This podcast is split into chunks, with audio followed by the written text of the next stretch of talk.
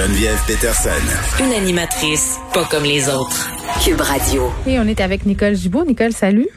Bonjour Geneviève. Bon, on s'était parlé là, euh, il y a quelques mois d'un psychoéducateur qui avait ramené une fillette euh, d'Afrique pour en faire euh, visiblement son esclave sexuel. Il appelait même sa mère pour se plaindre là, quand elle n'obtempérait pas à ses désirs. Il lui faisait signer des contrats comme quoi il devait se soumettre tout le temps à ses désirs. et en échange de tout ça, il donnait de l'argent à sa mère pour qu'elle ait accès à de l'eau potable. Là, la poursuite demande jusqu'à 15 ans de pénitencier pour pour lui. Puis c'est ça. Là, on, on fait un retour euh, sur cette affaire-là parce que, écoute, ça avait, puis ça, ça continue encore de, de révolter bien des gens. Ben, ça continue à révolter, surtout, euh, les faits révoltent, sont répugnants, sont horribles, euh, c'est absolument dégueulasse. On se pense en 20, en 2021 ou en 20, que ça soit en l'an 2000 que quelque chose du genre nous arrive euh, et qu'on on fasse qu'on l'ait pas vu passer. Ben, changer contre de l'eau là. Euh, non mais on l'a même pas vu passer cet enfant-là. Comment s'est-elle rendu au Canada de cette façon-là? Bon, on l'a euh, et, et c'est par hasard parce que euh, on faisait une enquête sur la pornographie juvénile. On pensait jamais qu'il y avait une esclave euh, dans cette maison-là. Elle faisait trois ans. Les voisins ont rien vu. en tout cas, bon, c'est ce qu'on appelle que le filet de sécurité n'a pas fonctionné du tout parce que c'est, c'est, quand même une mineure, un enfant de 8 ans, là, qui, qui se promenait dans le j'imagine. En tout cas, c'est désolant.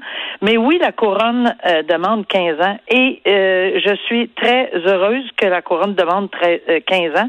Mais c'est fort des enseignements. On en parle depuis longtemps, depuis depuis 2020 ensemble, qu'il y a une, un arrêt de la Cour suprême qui est très fort. C'est l'arrêt Friesen. L'arrêt Friesen, là, on va voir que le juge, je suis certaine, il va l'appliquer. Il n'y a, a, même pas le choix, c'est la Cour suprême. Et le juge, la Cour suprême dit dans ça, allez-y des sentences de 10, et je cite là, de 10 à 15 ans, ne devraient même pas être écartées maintenant, de 10 mhm. à 15 ans. Donc, fort de ces enseignements-là, avec les faits qu'il y a là, qui sont maintenant d'une atrocité, là, tout ce qui a fait sa vulnérabilité, sa mère voulait de l'eau pour vivre et elle a dû, pour des raisons X, on la jugera pas, vendre son enfant. Elle veut. Hmm. C'est épouvantable. La euh, puis c'est un psychoéducateur. On va juste pas oublier ça, là, que Villemer est un psychoéducateur. Puis on ajoute à ceci, il se représente seul, il a le droit, mais je peux-tu dire que il n'y a absolument aucun remords, ce monsieur-là.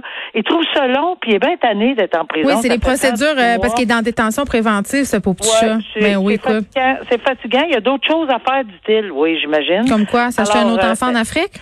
Ben, garde, on, euh, ce qu'on veut pas, là, c'est que ce monsieur-là s'en sorte du tout, mais pour une très, très longue, très longue période. C'est pour ça qu'on a doublé cette demande, ou enfin, non, on l'a pas. La couronne songe sérieusement, probablement, à demander qu'il soit délinquant dangereux, déclaré délinquant dangereux. Pourquoi? Parce que d'abord, on est au maximum des sévices euh, en agression sexuelle qu'on a commis sur un enfant de 8 ans. On parle pas d'un presque majeur, là. on parle de 8 ans. De l'asservissement total de l'enfant. Alors, on veut aller au maximum. On veut probablement demander qu'il soit délinquant dangereux.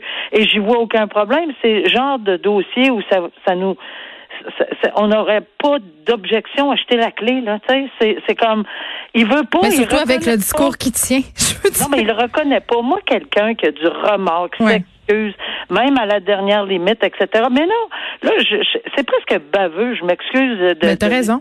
C'est presque c'est déplacé de se présenter devant la cour puis de dire ben j'ai d'autres choses à faire, j'ai une autre vie.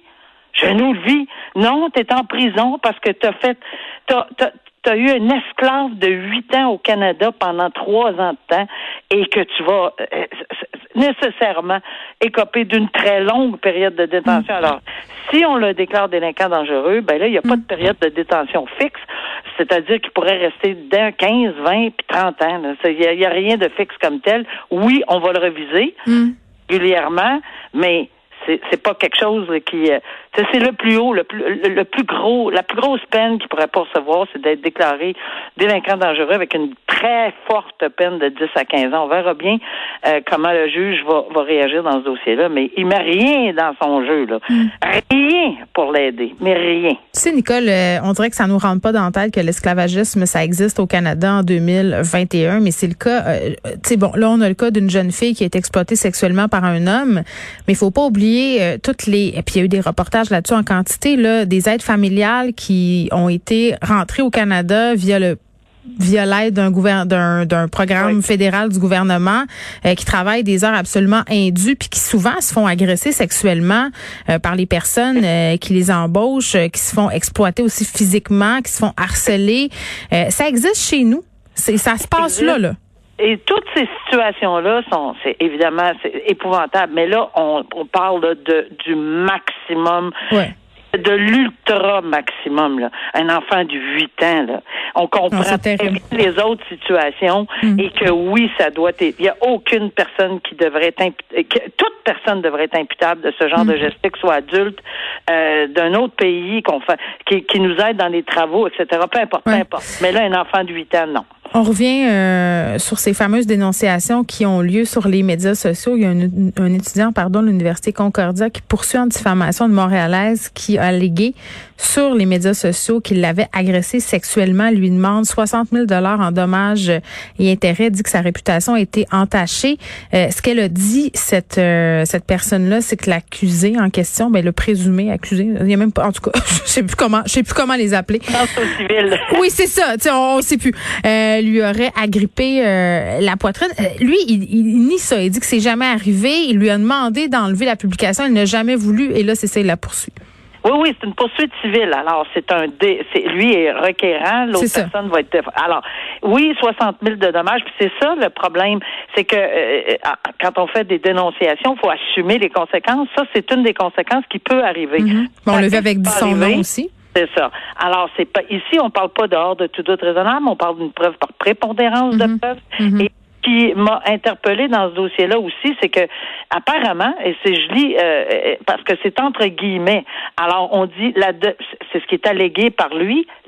En, en, parlant de la jeune fille, la, de, la défendresse, qui est elle, demande à tous ses amis de partager et encourager ceux-ci à répandre de fausses rumeurs. Mais là, on a un problème. Puis ça, c'est entre guillemets, c'est pas le journaliste semble rapporter euh, mhm. les propos qu'il a lus dans la requête introductive d'instance. Alors, on verra comment ça va être euh, discuté devant la cour. Mais oui, ça prend une faute, un dommage, un lien de causalité. Puis si elle a évidemment euh, fait ce genre de, de, de, de dénonciation à tort mhm. euh, et qu'elle euh, elle a brimé les vraiment cette personne-là en souffre et a des dommages, ben oui, il peut avoir un lien de causalité, puis elle peut être euh, trouver euh, responsable de payer des dommages à ce monsieur-là. Nicole, merci.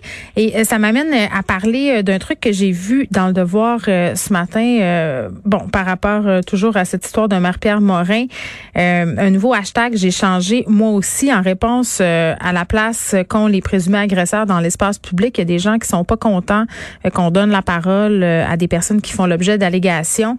Euh, cette lettre-là là, qui a été publiée dans la section ID signée par Alexandra Dupuis, Mélanie Lemay, euh, Côté et Jessie Nadeau euh, parle d'une reprise de contrôle du discours. Et euh, à ce sujet, il y a une page qui a été créée sur Instagram, mais pas une page, un compte qui s'appelle J'ai changé moi aussi. Et vraiment, l'objectif, c'est de montrer que les agresseurs ne sont pas les seules personnes à changer lorsque ces dernières commettent des actes violents, c'est-à-dire que les victimes aussi s'en trouvent changées souvent, euh, évidemment, doivent vivre avec les conséquences de leurs gestes, euh, des gestes qui ont été posés envers elles jusqu'à la fin euh, de leur jour. Et tu sais, je regarde ça aller, puis le nombre d'abonnés grossit de minute en minute, puis il y a des témoignages un peu comme on avait vu cet été dans la foulée des dénonciations. Et tu sais, il y a deux affaires là-dedans. La première, c'est évidemment avec ce qu'on a vu avec dit son nom, on se dit c'est risqué, ces personnes-là s'exposent à des poursuites, puis c'est dommage parce que quand tu prends la parole publiquement comme ça, la dernière chose dont tu as besoin, c'est de retrouver, de te retrouver devant les tribunaux pour aller te défendre par rapport ce que tu dit sur les médias sociaux.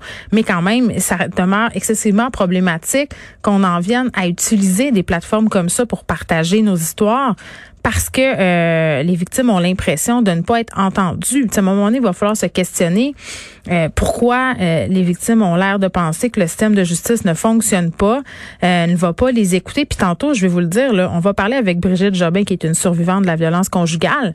elle, pour elle, le système a fonctionné. À un moment donné, il faudra mettre de l'avant ces histoires-là qui fonctionnent et se demander aussi pourquoi pourquoi on donne la parole euh, dans l'espace public à des gens qui font l'objet d'allégations terribles, euh, pourquoi on leur pardonne aussi facilement? Puis là, je vise pas particulièrement Marie-Pierre Morin, on l'a vu dans bien des cas.